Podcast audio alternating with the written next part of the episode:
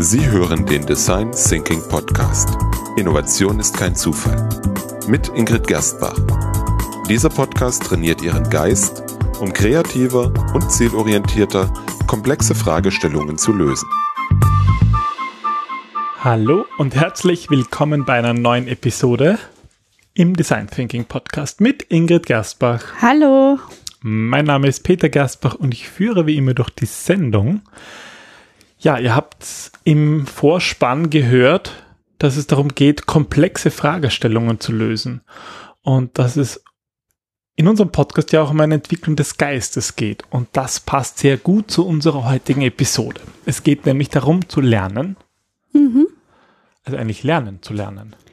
Genau, weil ähm, Innovationskultur meines Erachtens nach vor allem eine Kultur des Lernens ist. Und ähm, Lernen einfach, das ist nichts, was aufhört, wenn man die Uni oder die Schule oder so verlässt. Also möglicherweise hat es auch nie dort begonnen. Leider, ja. Also ich zumindest, ich habe in der Schule eigentlich immer relativ leicht getan und habe eigentlich erst auf der Uni gemerkt, dass ich überhaupt nicht wusste, wie man richtig lernt. Mhm. Ich weiß nicht, ob ich es dann dort gelernt habe, aber Wäre jetzt meine Frage gewesen, ja. Äh, ich bin mir nicht ganz sicher. Ich habe es also ich habe sicher nicht dort gelernt, aber ich musste es sozusagen wohl oder übel lernen. Wobei man da ja vielleicht auch unterschiedliche Arten verstehen kann. Was bedeutet eigentlich Lernen? Also was meinst du eigentlich mit Lernen in Bezug auf Innovation? Genau, darum geht es heute. Perfekt. Ja, im Grunde ändert sich nämlich die Welt so verdammt schnell. Und gerade im Design Thinking geht es dann darum, ähm, nicht stehen zu bleiben, sondern eben mit dieser Veränderung mitzugehen und ständig nachzufragen ähm, seine eigene Perspektive auch zu hinterfragen und sich nicht mit dem zufrieden zu geben, was man vermeintlich glaubt zu wissen, weil ähm, Veränderung ist halt auch niemals eine Konstante und deswegen kannst du dich auch nicht, also ist stehen bleiben einfach der Tod jeder Veränderung. Ergibt Sinn. Ja. Und ähm, im Design Thinking geht es eben darum, ähm, diese unersättliche Neugierde, die ja ein, ein Wesensmerkmal aller Design Thinker ist, mehr oder minder, die zu sättigen und ja, die Dinge neu zu entdecken, zu lernen, ständig danach zu streben, sein Wissen irgendwie zu erweitern. Und da geht es darum, eben Fragen zu stellen, nachzufragen, interessante Menschen zu suchen, neue Plätze zu finden, ähm, Ideen auszuprobieren. Prototyping ist ja im Grunde nichts anderes als, als ein Lernprozess. Okay, das heißt, Lernen ist wichtig, insbesondere wenn man sich verändern will, wenn man innovativer werden möchte, und das möchten die meisten Unternehmen. Ähm, wie würdest du sagen, wie kann man jetzt eigentlich lernen? Also es gibt natürlich ähm, ganz verschiedene Ansätze, es gibt viele verschiedene Methoden, es kommt auch immer auf den Typ an, finde ich.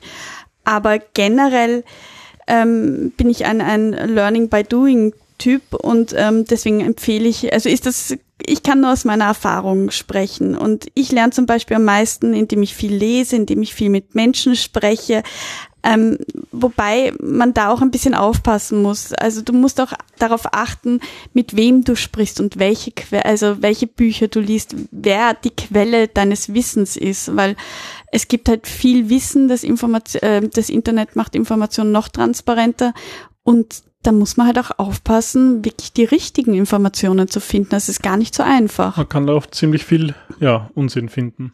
Eben, ja. Aber ich finde es interessant, was du gesagt hast bezüglich so auch so, so Lerntypen, wie man lernt und dass du eher so Learning by Doing machst. Da denke ich immer gern an, an eine ähm, an ein Erlebnis mit uns beiden zurück. Und zwar, ähm, liebe Zuhörer, wir haben, also Ingrid konnte eigentlich, hat schon als Kind ist reiten gegangen. irgendwann, wie ich sie kennengelernt habe, habe ich gemeint, na, ich will jetzt auch reiten lernen. Dann haben wir also gemeinsam Reitstunden genommen. Und das erste, was ich allerdings gemacht habe, ist, dass ich mir ein Buch gekauft habe über das Reiten und mir das durchgelesen habe, wie man dann reitet. Und die Ingrid ist halt einer, die setzt sich einfach aufs Pferd und schaut, dass sie halt mit dem Pferd kommuniziert. Was irgendwie auch besser funktioniert hat als mein Ansatz. Ich glaube, dein Pferd konnte auch nicht lesen. Ja, das kann sein. Vielleicht hätte das Pferd lesen sollen. Ne? Äh, vielleicht hätte das Pferd lernen sollen zu lesen und dann wäre es gegangen. Also es gibt auf jeden Fall manche Dinge, die man einfach ja ausprobieren muss und machen muss. Ja, sicher. Aber ähm, es gibt da auch viele Dinge, wo ich mir denke, ähm, da ist auch gut, wenn man es nicht ausprobiert. Also es ist so viel, es gibt so viel Wissen schon auf der ganzen Welt und Wissen ist etwas, was, wenn man es teilt, sich noch mehr vermehrt. Also natürlich muss man dann eben auch aufpassen, dass da nicht viel Unsinn entsteht, aber Wissen ist, ist, ist im Grunde so etwas wie Dankbarkeit. Je mehr du teilst, desto mehr kommt zurück. Mhm. Und deswegen ist es wichtig, da auch viele Fragen zu stellen, um Informationen zu bekommen, aber auch damit die Leute merken, wo das Interesse liegt, wo sie vielleicht helfen können. Ähm, deswegen ruhig auch einmal eine Liste mit Themen äh, erstellen, wo man Fragen hat und dann eben nach Menschen suchen, die dieses Wissen haben könnten. Was ich auch gerne mache, ist zum Beispiel auch Biografien von interessanten Menschen zu lesen, weil ja, man muss auch nicht jeden Fehler selber machen. Man kann auch andere Menschen Fehler machen lassen. Das ist vollkommen in Ordnung.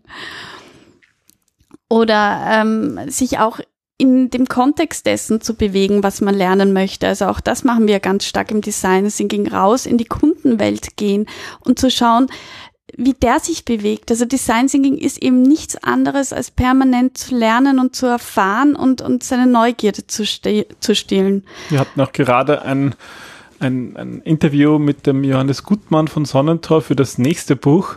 Ähm, der uns auch erzählt hat, dass er seine Mitarbeiter ähm, immer in die Shops auch rausschickt, auch die, die vielleicht im Marketing oder in der Produktentwicklung sind, um mal wirklich auch im Geschäft sozusagen den Kundenkontakt zu haben. Ja, weil es was ganz anderes ist, das äh, irgendwie zu hören, wie das ist, als es selber zu erfahren. Und ähm, oft kennen wir immer nur eine Perspektive. Gerade beim Einkaufen kennen doch die meisten von uns, würde ich mal behaupten, nur die Seite des Kunden, also wie sie als Kunden agieren, aber weniger, wie es ist, ein Verkäufer zu sein. Und der, der Hannes, der, ähm, ja, das ist halt eine, eine seiner Voraussetzungen. Ähm, wenn ein Mitarbeiter zu ihm kommt, dann muss er mal eine Woche lang raus an die Front und lernen. Und das finde ich wirklich eine tolle Idee.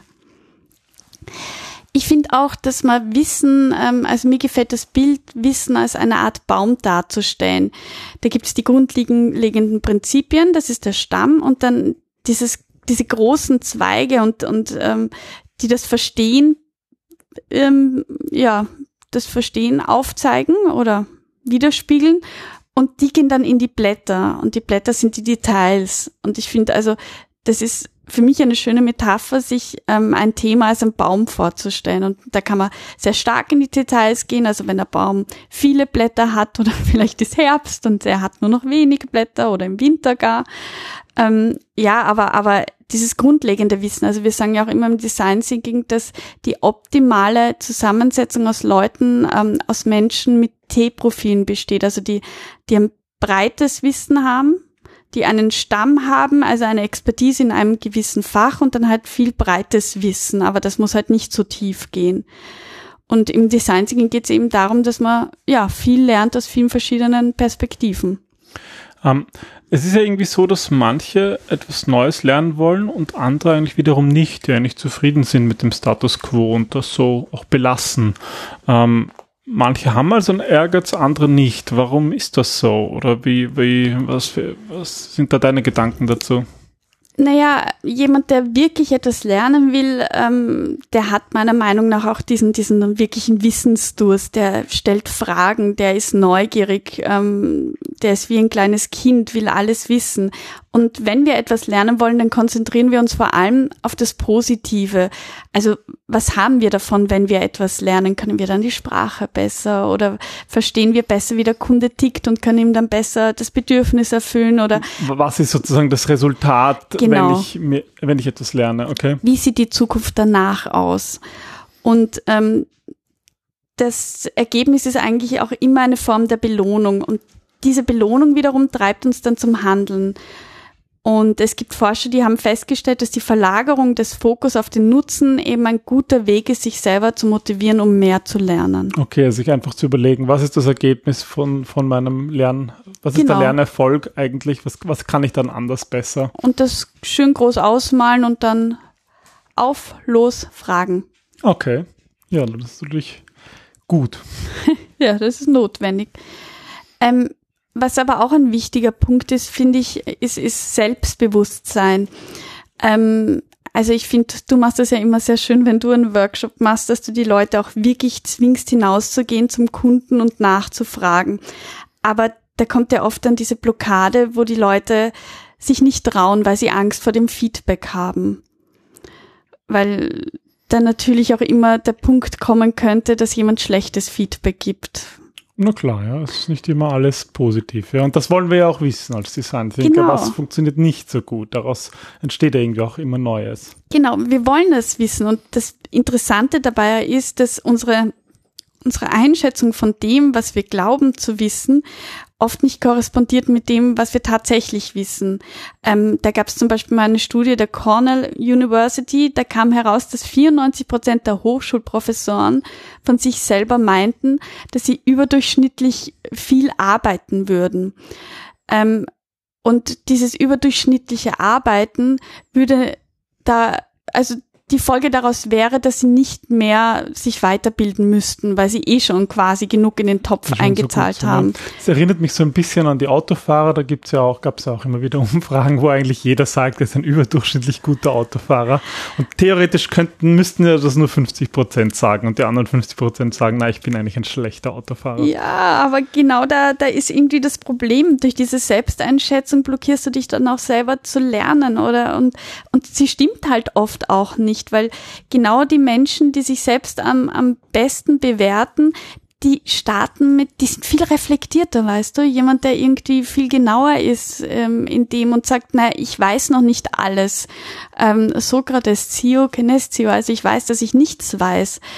Das ist ja, daraus entsteht Reflexion, daraus entsteht zu hinterfragen, die Perspektive zu ändern. Und wir können niemals alles wissen.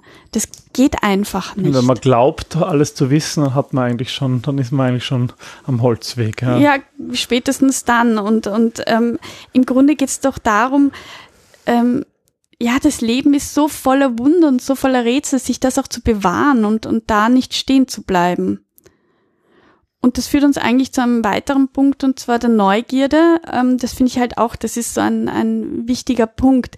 Kinder sind ja ganz unerbittlich in ihrem Drang zu lernen. Und genau als Design Thinker ist es so wichtig, diesen Trieb zu behalten, anstatt dass man sich auf ein anfängliches Desinteresse an einem neuen Thema irgendwie hängt, geht es darum, zu lernen, auch einmal seltsame Fragen zu stellen oder, oder blöde Fragen und dann immer wieder nachzuhaken und zu hinterfragen. Das Thema Neugierde hatten wir auch schon in einem Podcast in Folge 13, also relativ am Anfang noch, ähm, warum das eine wichtige ja, Erfolgseigenschaft ist. Also wer sich dafür das Thema noch mehr interessiert und erst jetzt zugeschaltet hat, gibt es in der Folge 13 das speziell eine Episode dazu. Werde ich gerne verlinken, genau. Ja, das ist eigentlich ähm, das, warum ich Lernen prinzipiell als sehr, sehr wertvoll halte. Okay. Ja, super. Das heißt, wenn wir aufhören zu lernen, hören wir auf zu wachsen. Genau, weil das kontinuierliche Lernen, das muss man sich wie eine Art Lebenskraft vorstellen.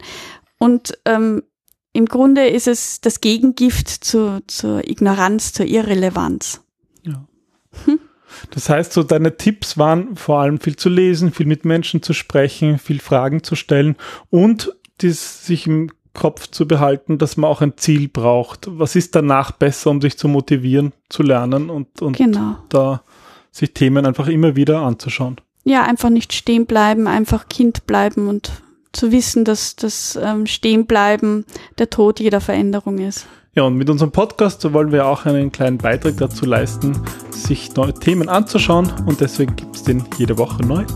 Und wir freuen uns für viele Zuhörer und wenn es Ihnen gefällt, dann freuen wir uns natürlich auch, wenn Sie es weiterempfehlen im Freundeskreis. Genau, oder bei iTunes ähm, fünf Sterne hinterlassen. Genau, damit auch andere das hören und vielleicht ähm, ja auch mehr Spaß am Lernen und am Innovieren finden. Dann viel Spaß beim Lernen diese Woche und bis zum nächsten Mal. Tschüss. Tschüss.